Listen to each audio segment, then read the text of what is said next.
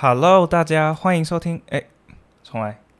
Hello，大家欢迎收听我的 Podcast 频道 A 哥乱聊，我是 Eric。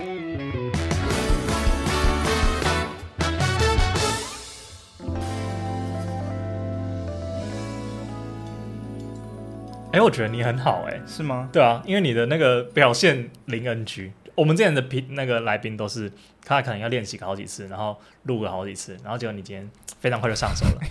我刚才在等你停顿的时候是。哦，我觉得你等下，你刚刚那边可以再怎么讲？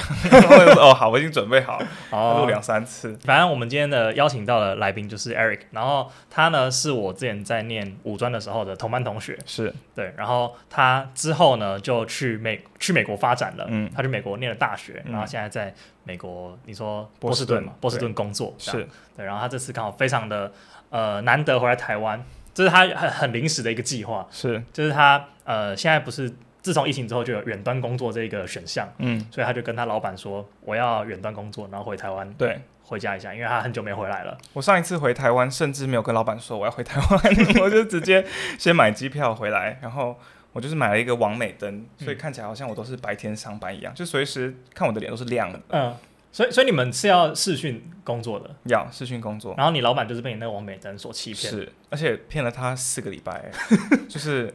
哎，等下，这个听他应该听不到，他应该听不懂，他应该听不懂，他应该听不懂啊。然后前两个礼拜那时候还要隔离，所以就是在饭店完成一切作业，然后之后两个礼拜就在家。哎，所以你们那个时候都是在远距离上班的的情况吗？是，而且我甚至是开始上班大概两个月，公司就全面退租，就整个办公室就是他直接合约就不签了，全部改线上。然后现在就是处于一个没有实体办公室的状态。嗯，我们有约一个共享空间的，大概就是两个人。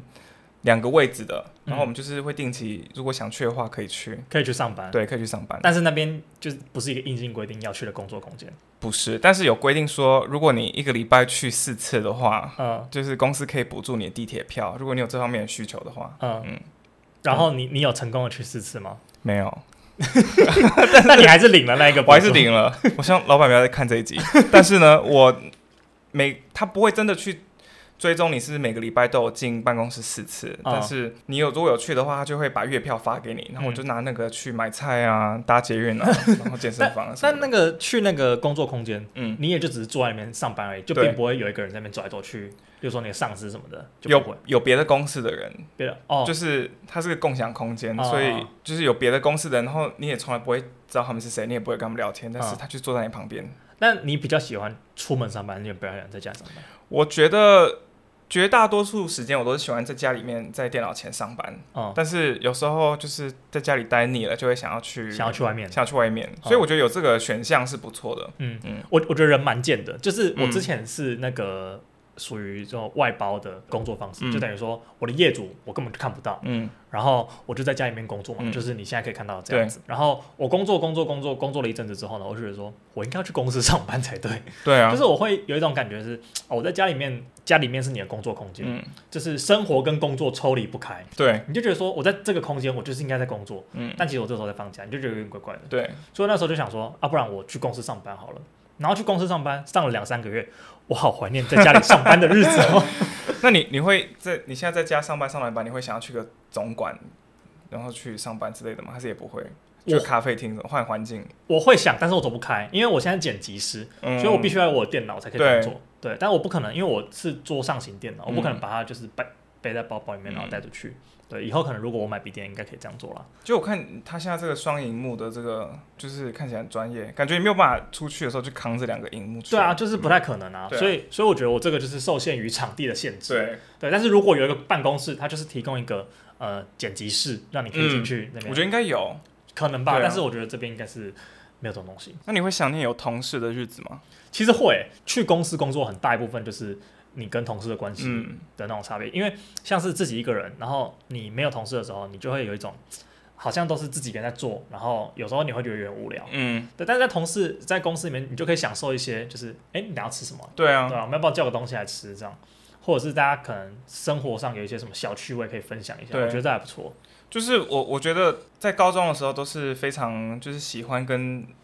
平辈同龄的人交流的、嗯、的的，我的个性就是很多朋友，然后跟大家都可以打成一片。嗯、对，所以我觉得我现在在远距上班，我就是少了那种可以跟同事哈拉的感觉，所以有时候蛮想念的。所以你们是完全没有同事的状况吗？就我们的同我的同事，我的工作场合让我同事都年纪算是比较大一点，像我我的老板算是我最常接触，他每天都会是线上 Zoom 就是的对象之一，他大概是。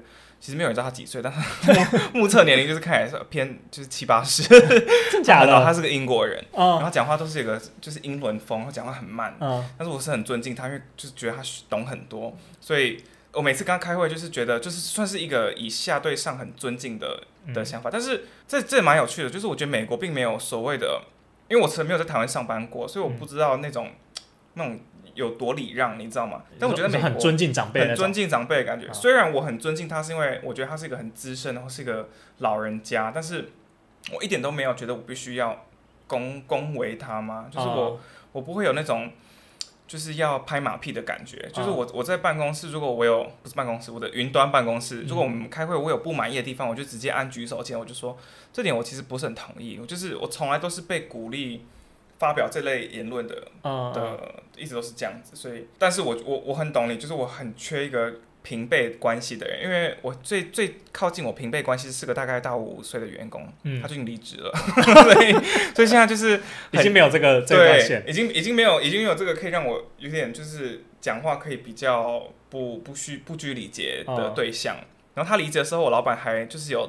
就是跟我开一个一对一的会议，就是在做每次有员工离职，他就会开个调试会，希望知道你的心情如何。他是怕你也一起走，最怕就是我一起走，所以我觉得他的目的就是这样子。然后他就说，呃，你你对于这个他他叫 Dan，你对于 Dan 的离去你有什么想法？然后我就说。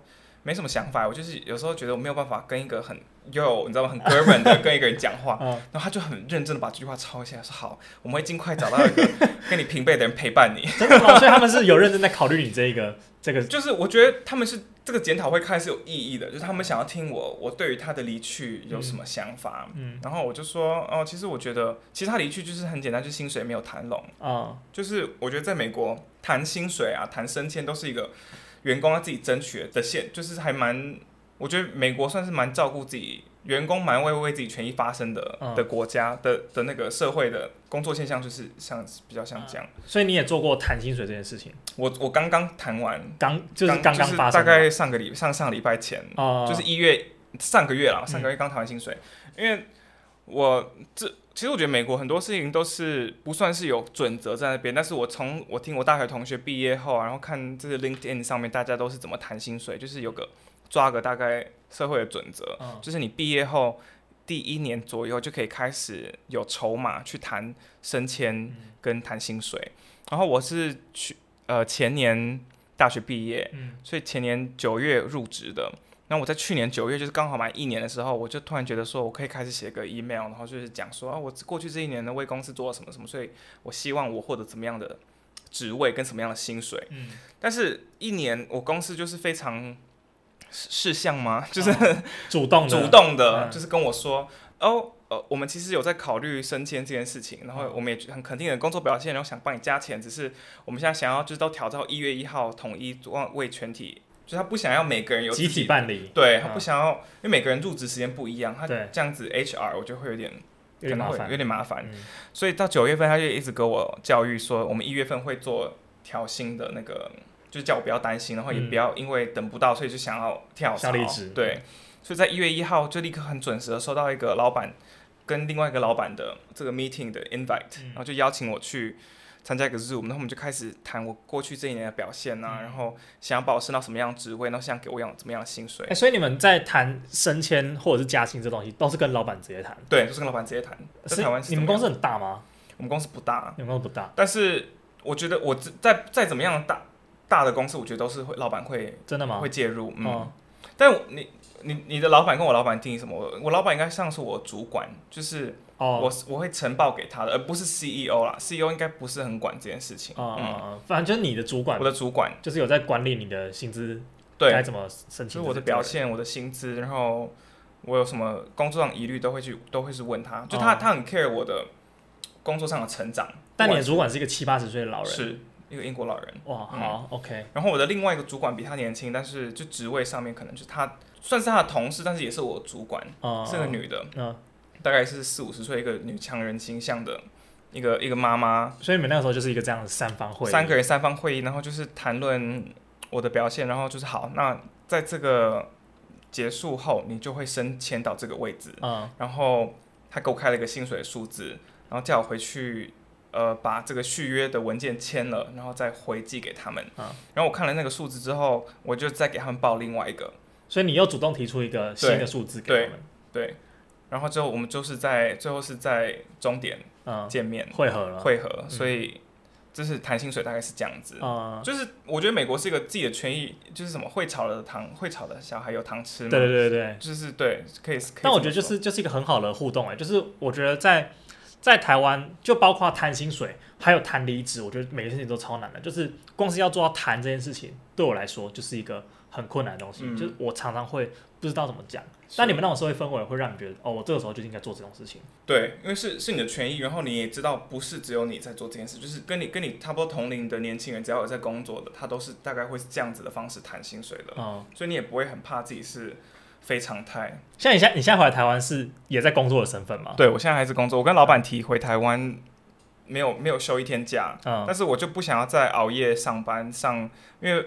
台湾跟波士顿刚好差十二个小时，对，所以我就是如果真的硬要照美国上班时间，就是晚上八点开始上班，上到凌晨五六点。嗯，然后我我其实去年有回来台湾一次，然后老板不知道，嗯，就是我老板正在看，请请，我希望老板不要他好，他应该是学不会中文吧？应该是短期内应该是没有办法，OK，而且我我自己的表现还不错，他应该不想失去我这个员工，所以，但是我去年有回过台湾一次，偷偷回来，就是没有跟老板讲，嗯。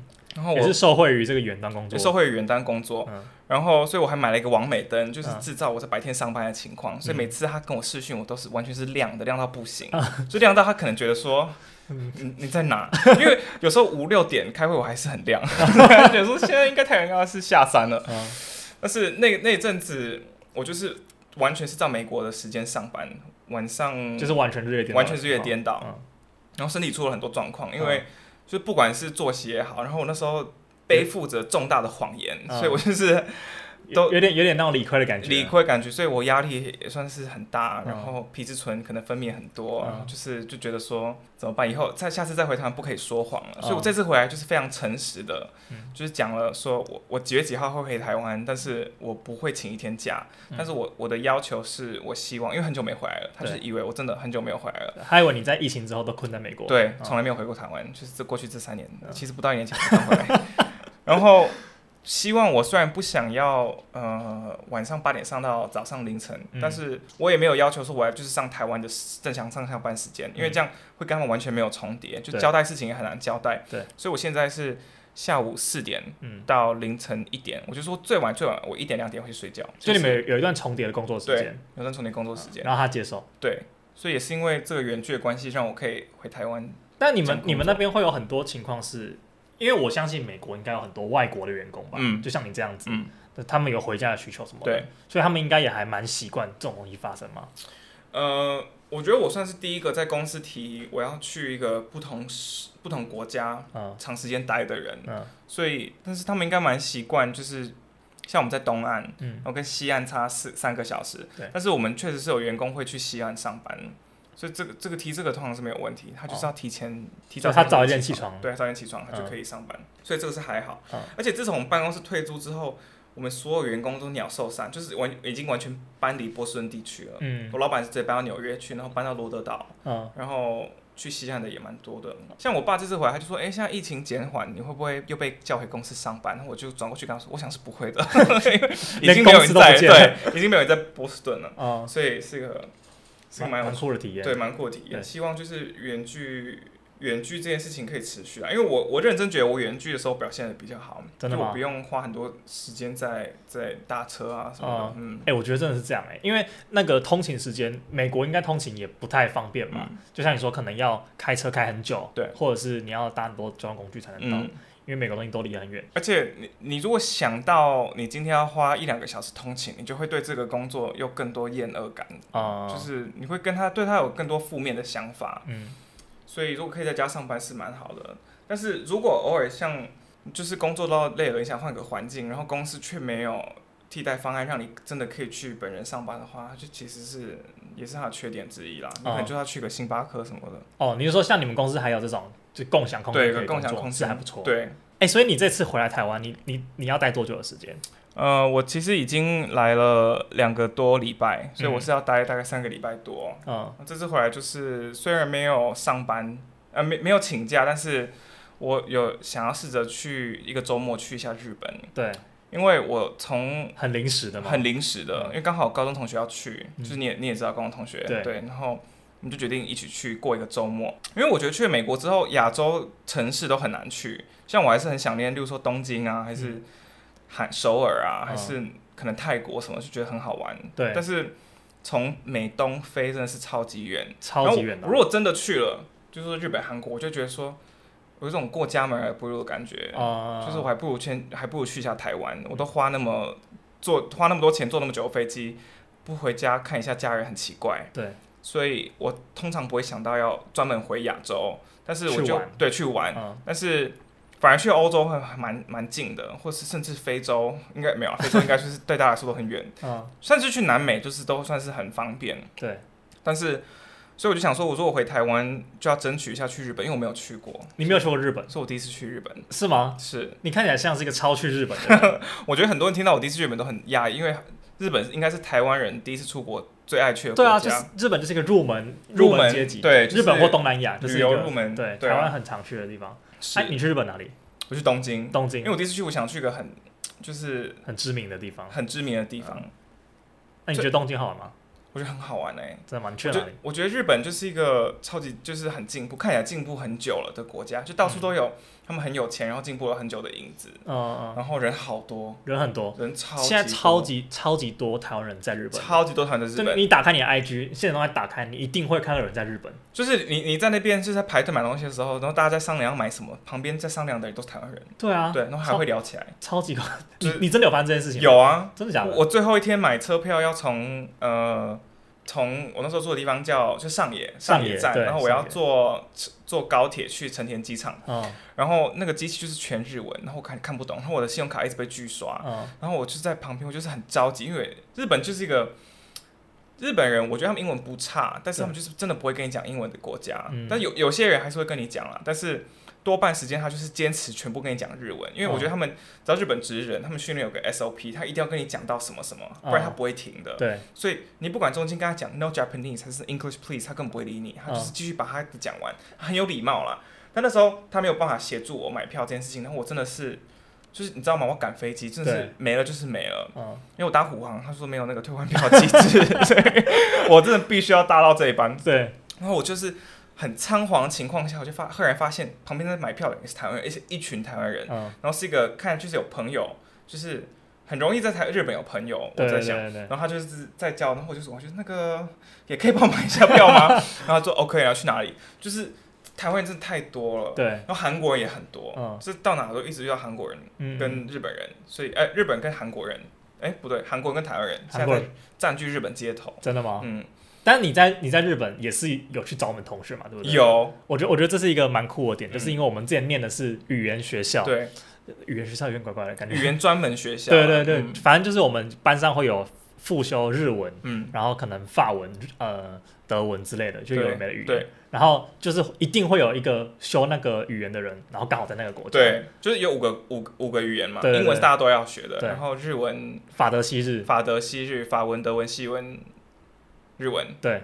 我刚讲讲吃嘛，但是现在每个语种的国家都有一个人在那边住，所以你真的要去这五个国家都找得到同学，算是蛮酷的。嗯嗯。所以我们像我这次去日本就找了现在住在日本的两个朋友，对，然后就带我们就是在东京吃吃喝喝啊。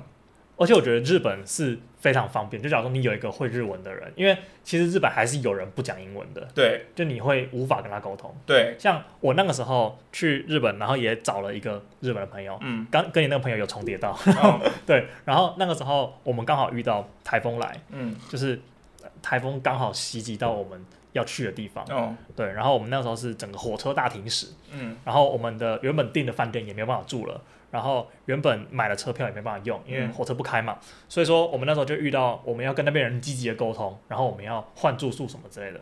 但是呃，我们没有一个人会讲日文，嗯、然后他们那边也不会讲英文，对，所以我们就那个朋友刚好他是在日本念大学，嗯、然后他日文大日六的啦，然后我们就请他帮我们联络各种、嗯、各种公司这样子，嗯、然后最后就达成了那个协议。就顺利的继续，例如说定新的饭店啊，然后规划新的行程，嗯，对，然后中间他就是各种用他的日文能力帮我们解决非常多事情，是。对，所以我觉得这真的是在日本有一个朋友是非常非常重要的。是因为我觉得日本，我这次还有个题目是他保留了很多他的传统文化，就是说对于日文啊，然后它的现金文化也是非常的发展极致，像美国已经完全不用现金了，就是都用卡，嗯，可我觉得日本人他就是他也没有什么文化革命这一类的，所以他保存自己的像庙宇文化，还有他的。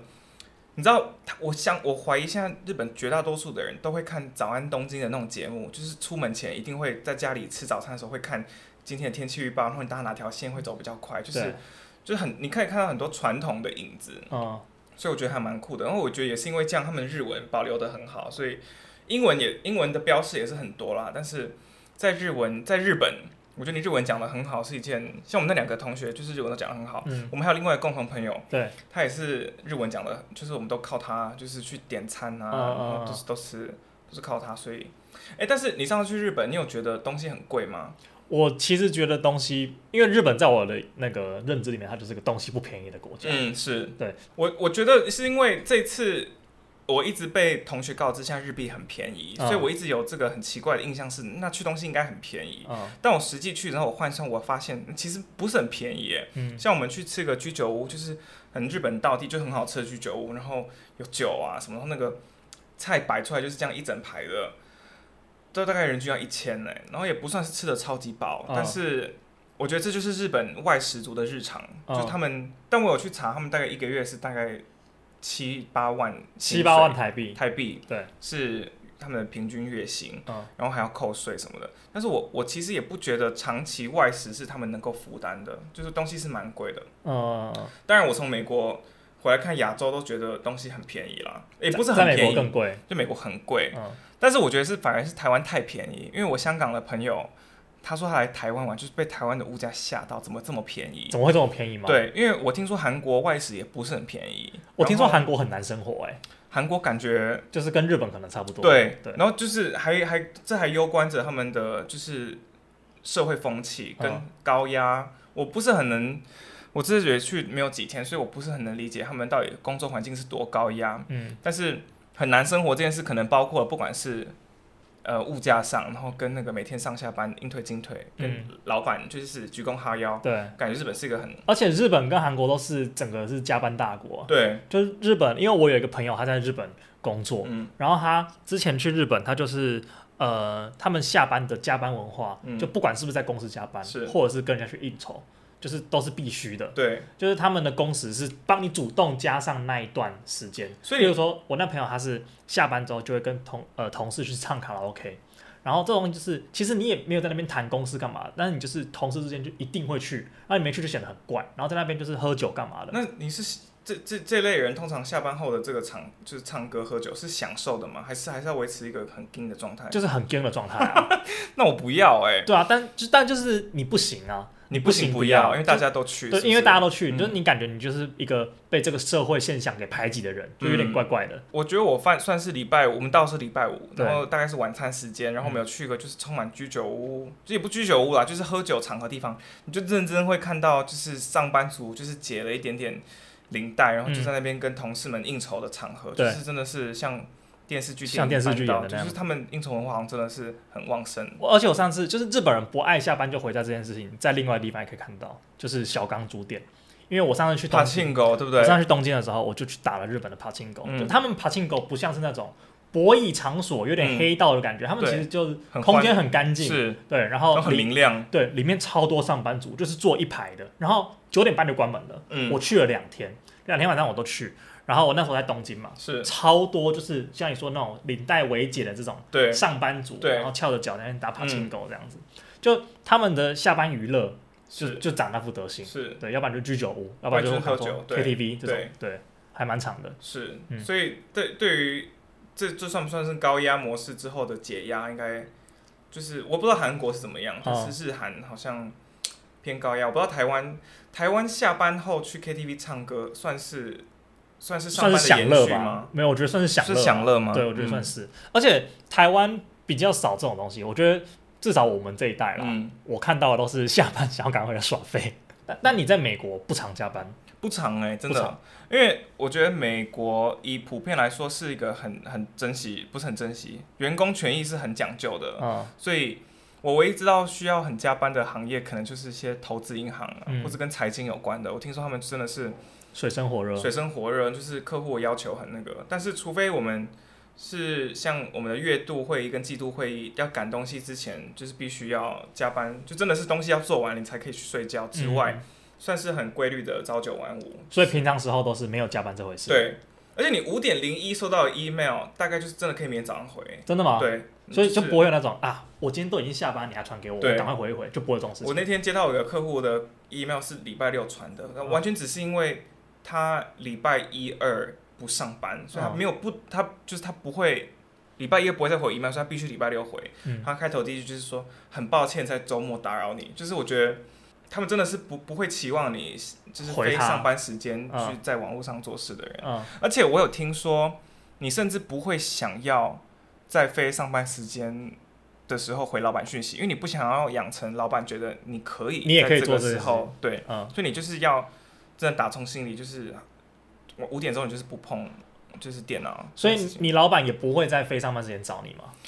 我老板会，但是要不要回是我的选择。我觉得这，我真我觉得我把我自己讲的好像很大牌，但是没有，我觉得这是常态性，大家大家都这样，大家都这样子。所以，我觉我觉得这跟谈薪水跟谈申请有很大关系，就是因为你你你随时知道你有权益可以离开。嗯，虽然工作现在我不觉得是很不觉得是非常好找啦，但是你至少不会很怕说，呃，怕老板怕到你对对要唯命是从的感觉。所以，所以他们也不会。呃，就例如说，你可能有时候听到一些上司觉得这个属下对他不敬，然后特别去搞他这种事情，会很常发生吗？没有哎、欸，比较少。因为我觉得这个下属他，我我觉得我觉得我不知道，我没有去过美国很多其他公司，但是我觉得。心机方面，我目前很幸运的还没有遇到了，嗯、就是这样互搞。嗯、我相信是有啦，可能有些讨厌的同事什么的。嗯，然后也很蛮看看工作性质，像同事之间有没有竞争关系。哦，我是做就是咨询方面的，所以你没有这种，不太有，就是比较像是齐心协力讨好客户，所以不太会有就是。呃，私底下搞小动作的这种事情，嗯、所以我是没有遇到。哦，那这样子还老板算是蛮照顾我的。嗯，其实你刚刚前面有提到一个，就是关于台湾，你觉得你觉得台湾物价便宜的，嗯、其中一个原因也是因为你领的是美国薪水。对。所以你会觉得台湾的物价便宜，或者是你那个香港朋友，嗯，因为据我所知啊，我之前有一个同事，然后他以前在澳门工作，嗯，他其实港澳的感觉应该差不多的，应该是。对。然后他们那边的感觉就有点像是，呃，我们这边的台币领多少，去他们那边就变成。港币领多少？比如说你在这边三万月薪一个月，嗯，下面就是三万港币一个月。一个月，对，他那时候跟我讲，他那个产业是长那样，是，对，他跟我一样也是多媒体产业的，是，对对对，他那时候就是就是这样跟我说。所以你在那边，假如说你是领三万港币，嗯，三万港币一个月大概是多少台币啊？可能乘以四吧，嗯，四三十二，大概十二万台币吧，嗯，对。然后你你领了十二万台币，然后你回来发现一个便当一百。你可能会觉得，干这什么东西，怎么那么便宜？哦、对，对，但在香港可能这个便当五百。对，对，就是这种感觉。香港外食也是很贵。对，所以我觉得收入跟这个生活支出还是有一个物价对一个比例的一个差别。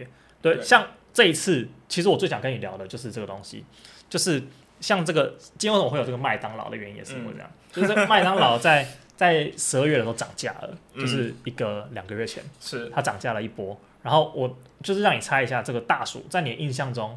就你出国之前，你觉得它是多少钱？我的印象中吗？对你，我觉得它大概四十四十五吧。四十四十五。对，但它在这次调涨之后，它变成一包六十五。真的假的？就你完全是个便当便当的钱吗？对啊，就你完全不会认为说一包大薯可以卖六十五这件事情，就在它前面卖了一个麦当劳的 logo。对啊，对，但是就是就它就是这样。那你知道小鼠多少钱吗？还是你不不确定？我我有点不太确定小鼠多少钱，因为我怎么记得小鼠大概十五，然后中鼠大概三十。三十五，然后大薯大概四十四十五。我我有印象，就是大薯好像有一阵子卖过四十九，然后那个时候什么晚上十点之后大薯买一送一，嗯，就是你应该有这种还是甜心卡什么的，对对对对，嗯、就类似那种感觉。但是现在就是台湾近两年的物价，尤其是疫情之后，就是我们讲说，一九二零或者是二零二一的那种感觉。嗯，那那个时候涨价突然变得超级幅度超级大。嗯，就你以前可能就是呃，像我有印象，我小时候我家对面有间葱油饼，是，然后那间葱油饼呢，就是一个二十五，然后它那个加蛋加五块这样，嗯、然后它之之后调涨的时候，变成说每个东西品相各涨一块。哦，对，然后我。印象很深刻，就是因为那个时候原本变二十六吗？就对，原本加蛋要三十，然后现在要三十一，就是我要特别准备一块去买一个加蛋的葱油饼，这样。就我那个时候印象蛮深刻。但是现在，就是我今天刚好在网上面看到一个文章，嗯，就是他们就是在抱怨说现在早餐怎么那么贵，嗯，然后就说他的那个萝卜糕加蛋，然后加光是加蛋这件事情就要加二十啊，真的假的？对，就是还蛮常发生这种事情的。就是以前以前你可能加个蛋是十块。然后现在变加个蛋二十或十五，那缺缺蛋是是就是缺原物料，是因为就是涨价原因是什么？你知道吗？我不太知道，但是那个前一阵子的确是有什么缺蛋的风波啊，嗯、就种种之类的。嗯、但是我想要强调就是这一两年的这个物价涨幅飙涨非常的快，嗯、就是呃民生用品或者是我们说便当、嗯、食物都涨了，可能我觉得可能有五十趴这么多。对，就是我小时候很常吃的便当。然后现在可能就真的是调涨三四十块，像是正宗排骨饭，嗯，我觉得南部人都应该要知道的一间便当店，就还蛮还蛮标志性的。现在都是多少？就是我觉得我的印象应该就是不知道哎、欸，就是我以前觉得到八十，就差不多这个区间吧，对不对？然后我那天去吃，因为其实我并不是天天吃这个东西的，嗯、然后我知道它有涨价，嗯，但我点了一个炸鸡腿便当，嗯、它鸡腿就是就是正常的那种鸡腿，嗯，然后它的便当分量也没有变，但我就是。夹完菜之后我就要等嘛，然后我就付钱这样，然后我有点没有听到他跟我讲说一个多少，所以我就拿一张一百给他，然后我就把我便当拿走，嗯，然后我在那边等，我想说他应该要找钱，嗯，就他给我一张发票，就那个便当一百，真的假的？对啊，就是已经不是一百有找的年代了，对，就是一百没找，一百没找，一百没找，一百没找的年代，对对对对，就是你以前很难在高雄听到说哦一个便当一百，嗯，以前我们的概念都是这是台北价，对，台北一个便当一百啊。现在你要去哪里找一百块以下的便当？对啊，就是还蛮还蛮不容易的。我觉得我我近几年算是不算是很能察觉到台湾物价，因为我没有定期回来，然后去都在国外。对，但是以美国来说的话，我觉得物价也是有变高。就是听说，是吗？就是你知道之前一盒蛋呢、啊，就这件事在美国还上了推特的热搜，嗯，就一盒蛋好像十二颗吧，就大概三百多块台币。就是你会你会你会差差那之下你会有一些通膨，那就是九块多美金，然后我看到我也傻眼，然后就有个贴告是说哦，因为近期最近缺蛋，所以就是蛋价飙涨。呃，他写他写蛋价微调，是吧？这不是微调吧？九块多哎，这真的是一个很很很不正常的价格，对，很不正常。但我觉得美国的物价是一个很有趣的现象，就是呃。我美国光超市，你去别间东西就是都卖不一样。嗯，就是说美国有什么 Trader Joe's，它算是比较便宜的。嗯，那然后你如果去，呃，像很 local 的，是可能叫什么 Kroger's 啊，还是叫什么 Publix 这种，有点杂货店那种感觉的吗？呃，有点像全联，它就是偏便宜。对。可是日美国也有松青超市等级的地方，像什么 Whole Foods 啊，就是进去就是很贵。所以我觉得美国物价要有两个层次，一个是。挑呃超市，看你是哪一间，嗯，像 Walmart 可能就算是偏便宜，但是另外层次层层面就是你是在哪个地方买菜，像波士顿、纽约、洛杉矶、旧金山是出名的贵，可是我相信在内陆一点的城市就是没有那么贵，所以这这也造就一个很有趣的现象，就是麦当劳在不同的城市是不同价格的。真的吗？这件事我也很我也是很讶异，很讶异，是因为我去纽约就时代广场的。麦当劳，我走进去，我说为什么东西又这么贵？嗯，然后我才去研究这件事情。所以你们那边一餐麦当劳大概多少钱？纽约嘛，就是那个时代。上次让你压抑到那个上次大概一餐就是有饮料薯条的，可能要三四百台币。三四百台币、嗯，对，大概十几块。嗯，但是我通常一个 set 或者是在美国叫 combo，对，大概是六七块，六到八左右吃得到。那一一个 combo 里面有什么？就是汉堡薯条，跟台湾一样，汉堡薯条、饮料这样，然后就大概六七块。对，在在波士顿是长这样，在在我觉得是平均价。波士顿是看你去哪一间，因为隔一条街麦当劳它定价都不一样。真的，因为美国还有城市税收，嗯，因为有时候隔一条街就是不同城市。然后那个如果是加盟店，我在猜有没有这样子的原因，就是那个业主他自己也可以稍微稍微调稍微调一下，嗯，所以。跨州价格不一样，跨个城市都可以不一样，所以物价这件事情是。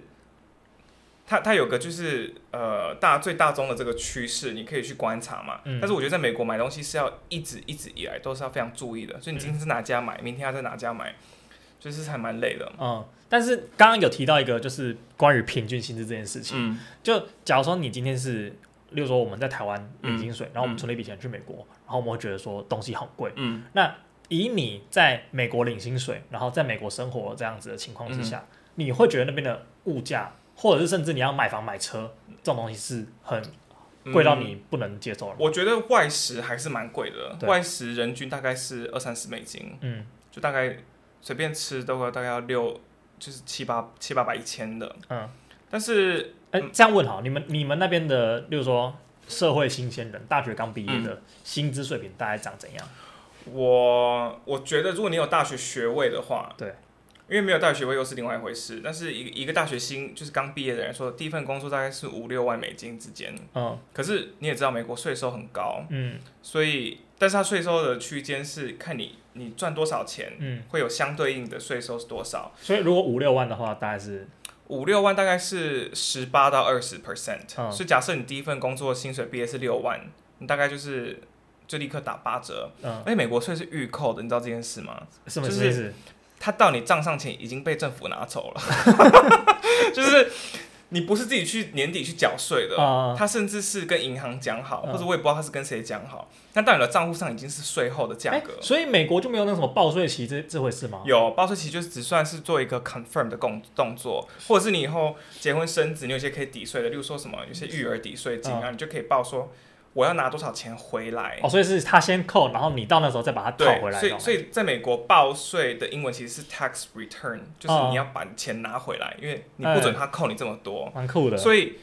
也这还蛮酷，也蛮有趣的是，美国报税季是到四月，四月是前一年的截止日。当然，你一月一号就可以开始报了，嗯，报前一年。但四月四月一号还是四月三十一是截止日，嗯，那五月就会有购买潮，因为大家会拿到那个退税支票，对，那我们就开始拿去买东西。所以很多商家喜欢在五月的时候摆新商品，因为就是感觉会卖的比较好，就是有趣的意识啦。但是税收确实是占很大部分，大概二十 percent。但即便是扣完这个税之后，呃，四万八，我想一想，我觉得四万八算是可以活着啦，嗯、但是可能品质没有很好，因为反正薪水低有薪水低的活法。嗯，我觉得你只要在都是去超市买东西，然后你超市要挑对，你不要只去那个贵妇超市的话，你就回来都自己煮的话，哦，是活得还不错。但养车很贵，养车很贵，买车，哎、欸，买车买车应该是很便宜，买车应该算便宜，就是我觉得因为买车跟台湾价格一模一样，但是。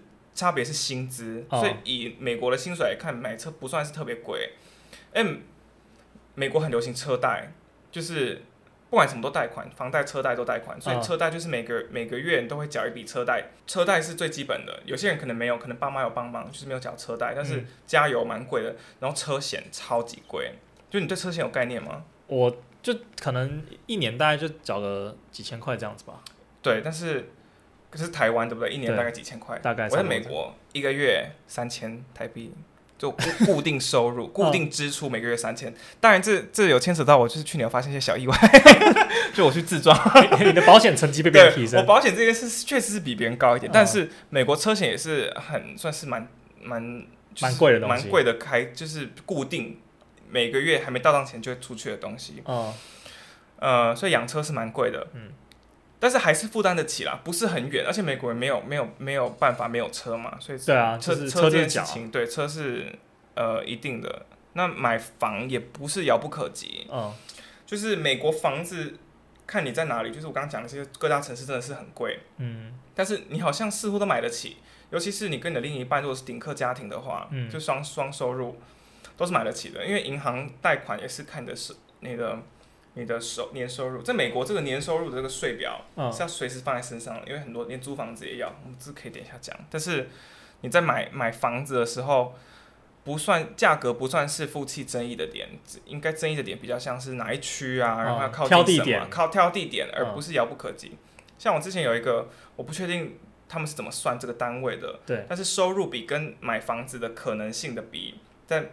台湾好像在美国好像是一比四，对，然后在台湾在在台湾是一比三十六。一我台湾真的是买房真的是，以前以前可能好一点，然后现在真的是一个遥不可及的梦想的那种程度，对，是，要不然就是你可能选了一个好的地点，嗯，然后你最后买到东西并不如你的期望，就它可能很小，嗯，对，要不然就是它可能很贵，嗯，对，就是台湾现在年轻人不太觉得自己有能力去买房，嗯，对，除非你可能是，例如说你在科技业啊，你的薪水就是比别人高，但如果像我刚刚说的，你薪水就是呃一般。大学生毕业之后，可能我觉得三四万起已经算是蛮 OK 的，嗯、对，除非你就像我说你是科技业什么的，那就另当别论。不然就是家里爸妈帮忙啊。对啊，或家里爸妈原本的房子。对对对，嗯、但你如果是一般的大学毕业生，假如说你就是你就是个行政职，对，然后你就是个，比如说你是个设计师，嗯、然后你不是自己出来开公司的，你是领别人薪水的，嗯、薪水我觉得四万多都算是不错了。对对，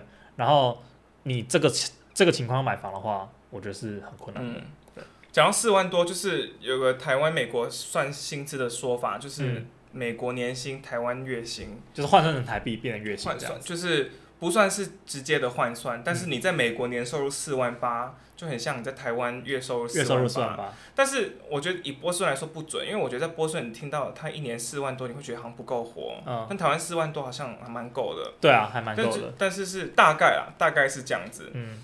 但是四万多块，嗯，就是我觉得四万多很很难，有有一点难活，是因为租金很大，就是租金是很大一部分。你说租房子？租房子。嗯。你们那边租房子的水平大概长怎样？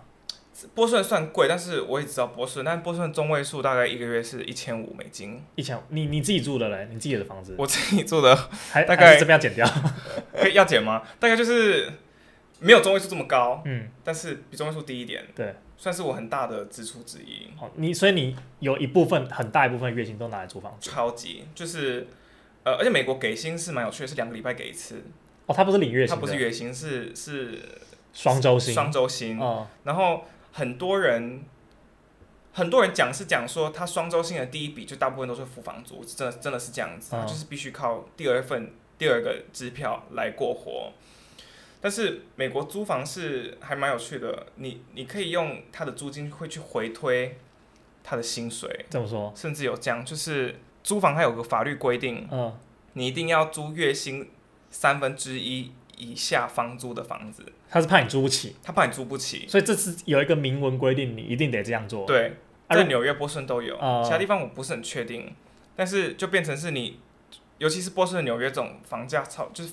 房源非常稀少的地方，嗯，你就是那那那那一间房子刚被 PO 到五九一租网美国版本的时候，嗯，你就要立刻去预约，然后看房。通常你到时候已经会有别组的客人在现场等了，已经要跟你抢房了。然后你手上就要拿着你的税单、你的薪资扣缴凭单证明，然后跟你的申请书，还有你的什么身份文件，嗯，然后就是已经要印好了。然后你喜欢这些，你再出去就可以一出门，你一 tour 完，你就可以跟他说。我要定了，嗯，那你就会跟他讲，他就立刻开始程序，然后他还要跑跑说，他去认证你的你的什么，你有没有什么不良的这个，就是你有没有良民，就是缴款记录嘛？对，有你有没有什么，然后去 run run 你的信用分数啊什么的，你最后才会，这很像一个选秀节目的感觉，就是很困难。我现在这间房子甚至是没有 tour 的，嗯，因为我就觉得。我看网络上看照片，觉得好像还行，我就立刻送申请书，因为我没有时间。所以真的是有抢手到这种程度。对，在就是在抢房季，确实是这样子。嗯。但是如果他跟一一个人，如果他跟你说他房租三万，不三万了，三千美金，嗯，你就可以知道他月收就是三乘三，大概月收是九千，九千美金，九千美金，然后大概一年就是十几万这样。嗯。就是可以算是可以微微的推算了。就是因为有这个法规，有这个法规，对。对所以你在美国，你也没办法说，例如说我一个月可能赚赚一万块美金，嗯，然后我硬是要租一个一个月八八千块、八千九千的吗？可能会租不成。呃、我我觉得有一些富二代可以租得成的，就是他爸妈在他的银行账户里面放很多钱，啊，就是你要么就是用月收入去去呃，就你一定要有薪资证明，对，不然就是好像存款很多，但是实际上好像就成一个。就是蛮为天文的数字，跟乘以一一百两百倍什么的，嗯嗯嗯、而且还要就是他在你的账户必须要三个月以上，就是不可以你就是今天就借来要证明、那个，对，然后明天就移走的，嗯、就是还蛮困难的。哎、欸，还蛮还蛮酷，我第一次听到这种事、欸，哎，对，就是关于租房，然后还有这种薪资限制，对，我觉得蛮蛮蛮蛮不可思议。所以我我反而觉得美国人会非常早就开始想要买房子，哎、嗯，因为他们觉得租房不不划算。租房真的超级不划算的。对啊，然后你如果跟房银行借房贷的话，你每个月差不多是缴租金一样的金额，嗯、但是你是交给自己，哎，对啊，那房子是你的。对啊，而且其实如果你买了一个房子，你可以把那个房子租出去啊。嗯，对对，还蛮多人这样操作。你可以租个房间啊，对啊对啊，然后他就会帮你付房贷，呃，这这种的。所以对我现在这个年年纪的人来说，开始在想买房，并不是一件。就不不是说我们去吃个饭，然后听到你会很压抑的话题哦，嗯、就还真的大家都有在这个考虑这个人生蓝图里面是要做这件事情的。对，OK，只是我我就现在我不知道台湾如果不是租房的话，就是可能没有、啊、台湾都住在家里啊，就像我现在这样。那你们那边应该很少住在家里这种事情哦，没有，因为我但是我觉得是跟民俗风情有关系，嗯、因为美国人真的是十八岁就把自己小孩踢出去的。真的民族性真的真的是这样，真的是这样子。我在美国有个白人同学，嗯、他就是不但是十八岁被踢出去之外，学费自己付之外，嗯、他连房租自己付，所以他就是一到五下课他就去打工。对，但是他也也也练就了他一个很很不一样的个性，我觉得就是很早就很很独立的很独立，所以我也不觉得是坏事啦。嗯嗯。但是我觉得如果。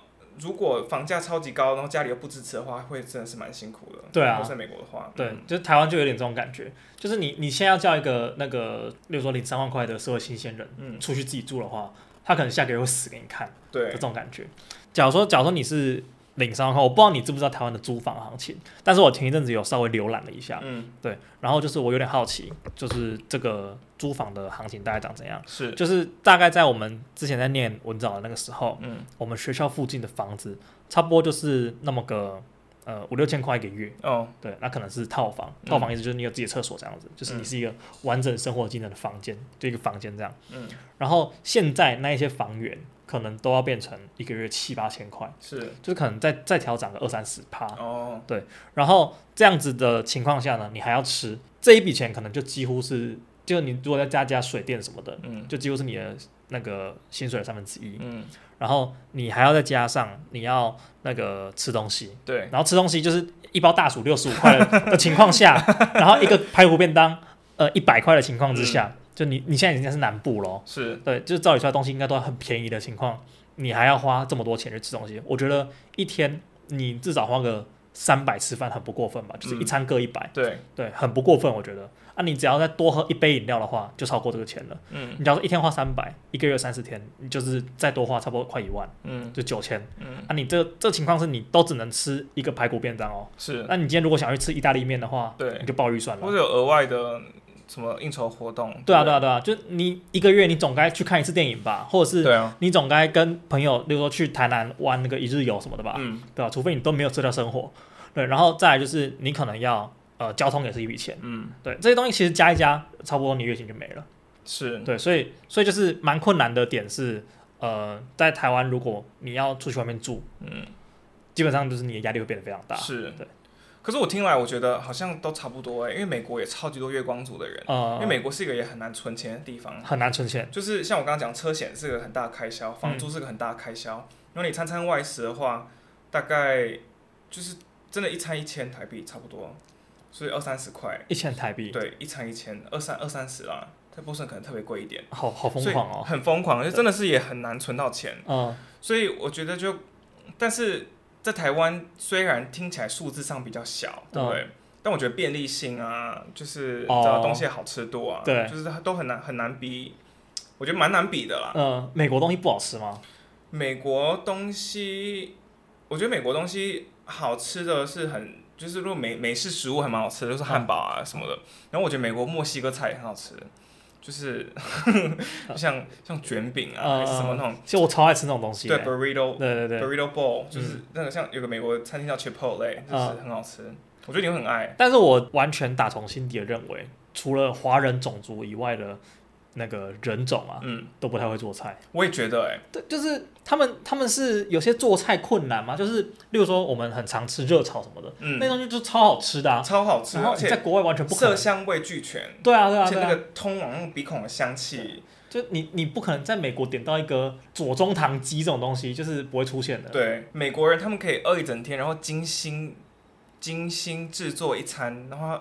他把那个餐盘转过来给你看的时候是个 sandwich，就觉得为什么你是吃这种东西，就你不会对不起自己味蕾嘛？对啊。可我觉得他们已经训练到，他们觉得那很好吃。哦，他们他们这个洗脑自己的能力很强。但是我认识一派美国人，他是非常爱吃中餐的，真的，就是他就自从发现中餐这个。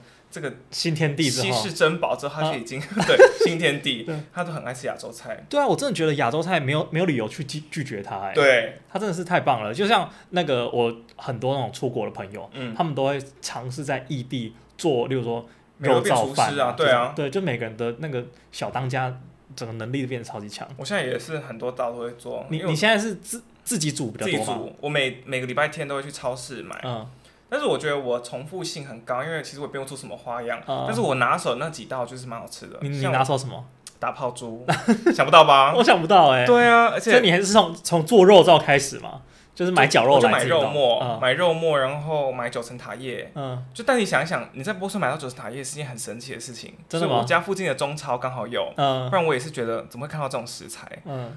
但是我觉得在美国，在波士顿看到任何叶菜类都会觉得很新奇，因为那边是种不出菜的，是不是？种不太出菜。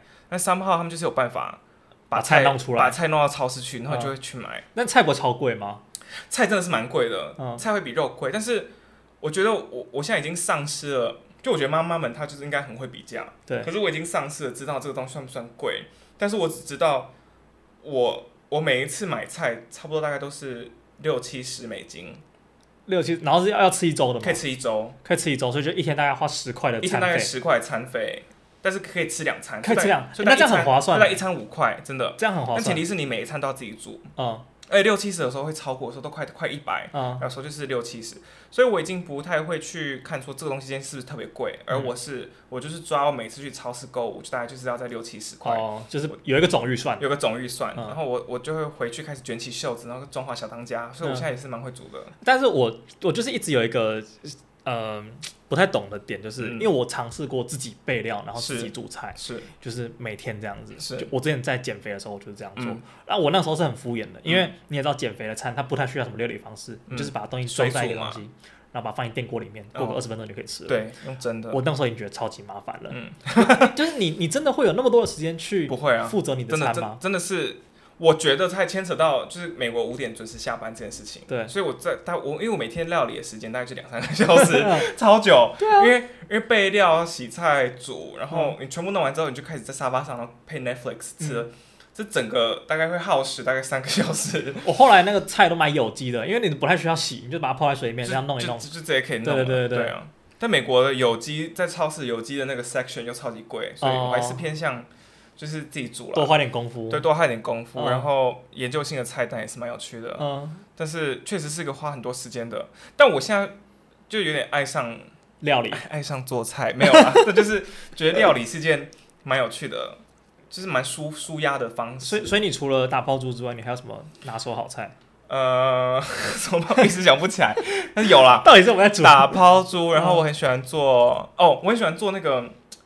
这是在在美国的湖南餐馆很容易吃到的一道菜，叫做美国的湖南餐馆农家小炒肉。你你知道什么吗？我不知道，就有点像是那个青辣椒，然后你把它切片之后就炒五花肉，嗯，然后它是一个很湖南风味的哦。美国还蛮多好吃的中餐诶，真的，美国韩餐很好吃。我我是有这么美国的韩国烤肉非常好吃。我那时候去那个加州找你玩的那一次。然后我找 Amanda，他要带我去他们那个他们那个小区，是 里面有一个韩国餐馆，在 Irvine 吗？我不太确定，嗯，我有点忘记他们那边叫什么东西了。嗯，对，然后还蛮好吃的。对对，就是韩国餐馆。美国韩餐很厉害，因为美国是不是有很多韩国人啊？对，美国韩国裔是韩国裔、墨西哥裔，然后就是华裔也很多，所以我觉得他们去开餐馆，然后做的很道地的比率很高。嗯嗯，对，所以移民多嘛，对，移民多，所以就是有不同来自不同地方的人。嗯，对，像。呃，除了湖南菜之外，墨西哥菜就我觉得中国各省都会有个餐馆在美国，然后都还蛮好吃的。像我吃过兰州拉面，在美国。兰州拉面，那你觉得很棒吗？嗯，没有，蛮好，但是至少有，你知道吗？至少你至少吃得到，会吓到。然后台湾餐馆也是很多。哦，台湾应该是蛮多的。台湾菜，对。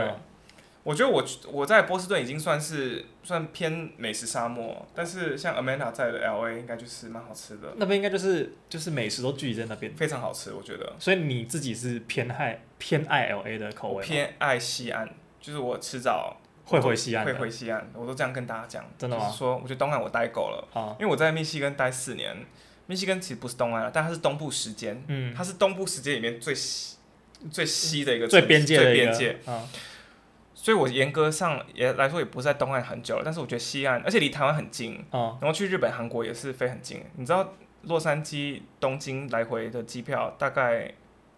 我其实本来讲时间啦，对，我可以先讲价格。好，你先讲。那价格有时候可以到就是一万以内。真的吗？来回哦，台湾飞到日本的的价格哎，来回可以一万以内，而且都要至少破万。我我我我印象没有记错的话，好像是联航啦。嗯，就是你你要你要想办法在联航上度过大概八九个小时。嗯，但我讲的第二个重点就是，才八九个小时就可以到哎，你知道这从波士顿飞回台北，我是。呃，先波士顿去纽约，对，就其实大概那个飞机大概二十三分钟而已，就是波士顿纽约太近了，嗯、然后从纽约直飞台北，十七多个小时，哇，很疯哎、欸！但我买了一个机，就是那个机那个飞机枕，颈枕，我人生中最好的投资，真的吗？因为我弟刚买了一个，然后我们两个就是我也买了一个新的，嗯、就买不一样，我们来比较看哪个比较好用。结果你刚好买了好用那个，我我买一个。我因为我对颈枕这件事情印象从来不是很好，我觉得都从来就觉得很难睡。是吗？然后我不知道你你对颈枕的的价位的认知大概是多少？呃，你有概念吗？我我在猜，大概就那么个三四百块吗？差不多啦，大概五六百，四四五六百。对，那你在亚马逊上买的话，大概就是二十几块美金，就大概五六百。然后我就看滑滑滑到一个五十九块九九，就真的算很贵，高级品，高级品，颈枕精品，颈枕颈枕界精品。对。然后他就做 B C O Z Z Y，没有打广告，嗯、但是超评价 评价很多又高，嗯、是因为它长得像，它是个偏长长条形的，有点像蛇一样。对，然后你你是可以自由的改变它的形状，改变它的形状，然后去叠高它的位置。嗯、然后我我弟就是在买，我我弟跟我一起回台湾，所以我们各买一个在做测试。对，然后我的就是到货的时候，我就看到我就是。其貌不扬的一个 一个一个枕头，就是它就是一坨像，甚至有点围有点像大便，因为它就是一个大便形状，很小一个，说这个东西要五十九块九九，怎么可能？然后就我就在就到的时候我也在收行李，因为我算是买的很临时，对，因为回台湾也回的很临时，对。然后到的时候我就把它盘好，就放在脖子上，我就坐在椅子上测试，然后就这样坐下来睡着，太好睡了吧？立刻就睡着。它的质感是类似怎样的？它的质感呢、喔？它摸起来是它里面是那种棉的吗？还是它其实是有点那种懒人椅的那种？不是，它不是记忆点那种，嗯、不是记忆垫那种，它比较就是有点像像羽绒外套，嗯、但不是光滑的哦。但是它就是它是布面的吗？布面的布面。那、你你叠叠叠，你可以刚好放在叠在你的下巴跟你的颈锁骨中间这个位置，嗯、就是也就是最需要撑的位置。因为你有时候游览车这样睡，你会这个角度会对，你如果脖子会被拉了九十度的话，嗯、对，所以你如果可以放在这个位置。你就会这样子睡着。跟跟大家提醒一下，这个位置就是有点下巴靠近呃下巴跟锁骨之间的位置，对对之间的位置，然后你就可以下巴往下面这样顶着，就会立刻睡着。所以我们为什么讲到这个？但我就觉得精神最好的投资，精神非常好用，所以这五十九块花的非常值得。所以我我想到了十七个小时，我大概花了十五个小时在睡觉。真假的？我就起来看了一个那个奇异博士，嗯，然后就觉得睡得超少哎。奇异博士你有看吗？我看我看，很好看哎。我觉得奇异博士。大概是那一阵子的漫威电影里面最好看的一部。你是看他独立电影，就是他他怎么变成奇异博士那一集吗？不是，我看到是那个他去不同时不同平行宇宙。哦哦哦，然后你是看有一个有一个坏的奇异博士的那一集？对，有个坏的奇异博士那一集。啊、嗯，我我两集都有看，因为我这电影我我我我算是很落伍，就是没有没有他刚上映的时候我就去看，然后我在飞机上看完之后，我觉得这部戏也太好看了吧。然后我下飞机我去看那个算烂番茄的那个评价，评价超低耶。所以我就很因为第二集第第二集其实是比较不好看的奇异博士。第一集是什么？第一集就是怎么讲他怎么变成奇异博士，就他原本是一个外科医生啊。哦，就是就是那个有个光头。对啊对啊对啊，就是那个那个我有看啊，那个蛮久以前，那个蛮好看的。那个很好看，我觉得那一集就是就是他呃算是漫威一个比较让我印象深刻的作品。所以你觉得第二集不好看吗？我觉得第二集就是比较普通，因为它里面还加加了一些。就是呃效果吧，对，第二集的视觉效果非常的，我觉得第二集有一个有一个很尬的点，嗯、就是他跟一个一个另外一个邪恶奇异博士在对战的时候，他就开突然突然突然有五线谱出现，嗯、然后有些音符，然后我觉得这有必要吗？这 这这，他们特效团队突然觉得这边再加一个五线谱好像不错。我我对他们五线谱然后音符乱飞，然后我觉得观众会觉得哇，但是我看的时候我是觉得呃，这这是你想讲什么？哦、那我那那个算是偏尬，但是、哦、对飞机上还可以讲话，哦、全程都在睡觉，所以这个这个记忆点不错。好。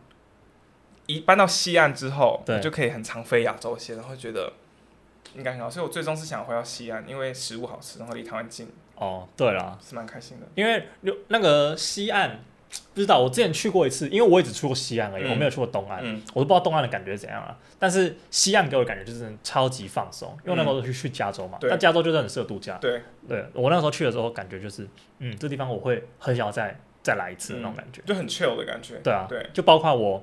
我不是跟你讲说，我明年如果去了那个那个爱尔兰，爱尔兰，然后我也可以，但是我飞去找你的话是去东岸嘞。对对，我那时候应该还在东岸了，我应该还不会搬。但是你现在搬也没有任何问题嘛，因为你是可以远端上班的。我觉得我会先离职。哦，真的吗？因为我不想要。哦，你没有打算在这个工作？对，没有。因为如果我们早上九点开会，我叫六点起床。哦，所以你要早一个五点多要起床，然后六点才去开会，所以我也不确定我我。我会不会很愿意过西安时间？对啊，好的上班生活，不过这都以后的事。对，这以后是。好，好，那我们其实今天时间也差不多了，嗯、然后我们就来进行我们这个节目的最后一个环节，就是美食推荐的单元。然后今天 Eric 有带来他一个喜欢的，我每次回台湾必吃的，必吃的一个干面，叫文章干面。文章干面，但文章不是应该卖牛肉汤的吗？它是一个玉字旁的章，嗯、然后我发现它，我我给它证明好，它好像叫文章阳春面。文章阳春面，然后它有在高雄有两家分店，嗯、然后在 Google 上的 review 好像不是很高，好像三点九颗星而已，嗯、但是很好吃，就是我每次回来都要吃的。它在哪里？我不知道，就是我对于它的地准确的地点我不确定。嗯、好，但是我知道在我家后面。好，那大家自己 Google，在在哪一个文？在劳工公园附近啦。嗯、文章文。做文章的文，然后章是玉字旁，然后一个文章的章。OK，但是文章阳春面，文章阳春面。然后他在石甲站附近。然后他另外一个，另外另外一个地点好像是在三多商圈附近啊。我我其实真的真的是，哎，我怎么好像可能会知道这间店？Google Google 比较。比较准啊，然后它就是卖阳春面，然后必点的是它的麻酱面，然后它的卤味是我觉得它的重点，它的切卤味，卤味很好吃，很好吃。呃要点的是豆干、海带、猪耳朵、鱼蛋，所以你每次去都是点它的麻酱面吗？对，麻酱面，然后它的辣椒辣椒酱也很好吃啊。所以我觉得身为一个南部呃南高雄人，就是一定要知道这家阳春面。还有有空可以去。这这是一个你在美国会怀念的口味。是，绝对是。OK，就是是我我上飞机前会写在必吃的那个行列之一。然后第二个是吉野家。我们今天有没有一次吉野家？我们今天有没有去吉野家？对，但是就是今天刚好。你开始对吉野家评论什么？一开始吗？你是你是说什么？不要吃一个好像好像很容易吃到的东西什么？对啊，就是它还蛮容易吃到的。对，但是对，因为美国没有。但是吉野家我这边要讲一个，就是台湾的吉野家，我觉得就很普通。但我去，我那个时候去东京的时候，我超常吃吉野家的。真的假的？第一个是因为它开很晚，嗯，它二十四小时吧，嗯，就是那边我们很常晚上可能九点多，嗯，就是路上也没有东西，但是吉野家还亮着，所以我们就必须进去吃。然后它那边有一个就是冻饭，然后它是有加蛋，然后还有加一个什么有的没的，反正我就记得那个东西很好吃，嗯，就跟台湾，我觉得台湾都拿料理包了，我不知道日本的是不是，但是日本给我一个感觉就是它是一个很认真的冻饭。是，我觉得日本吉野家是真的好吃。那日本也可能是调理包哎，也有可能。日本把调理包做的很好吃。对，但是台湾我觉得就是就是普通啦，还行。对，但是还是要去吃一下。好，那你有什么推荐的吗？你说我吗？还是就是还是这个环节就是没有这个环节，如果来宾有推荐的话，我就不会准备了，因为我请大家去吃。OK，好，那我们就是谢谢今天 Eric 特别抽空来上我们这个节目，然后跟大家分享一下，对，跟大家分享一下我们美国跟台湾的一些小差异。是，好，那我们就下礼拜见，拜拜，拜拜。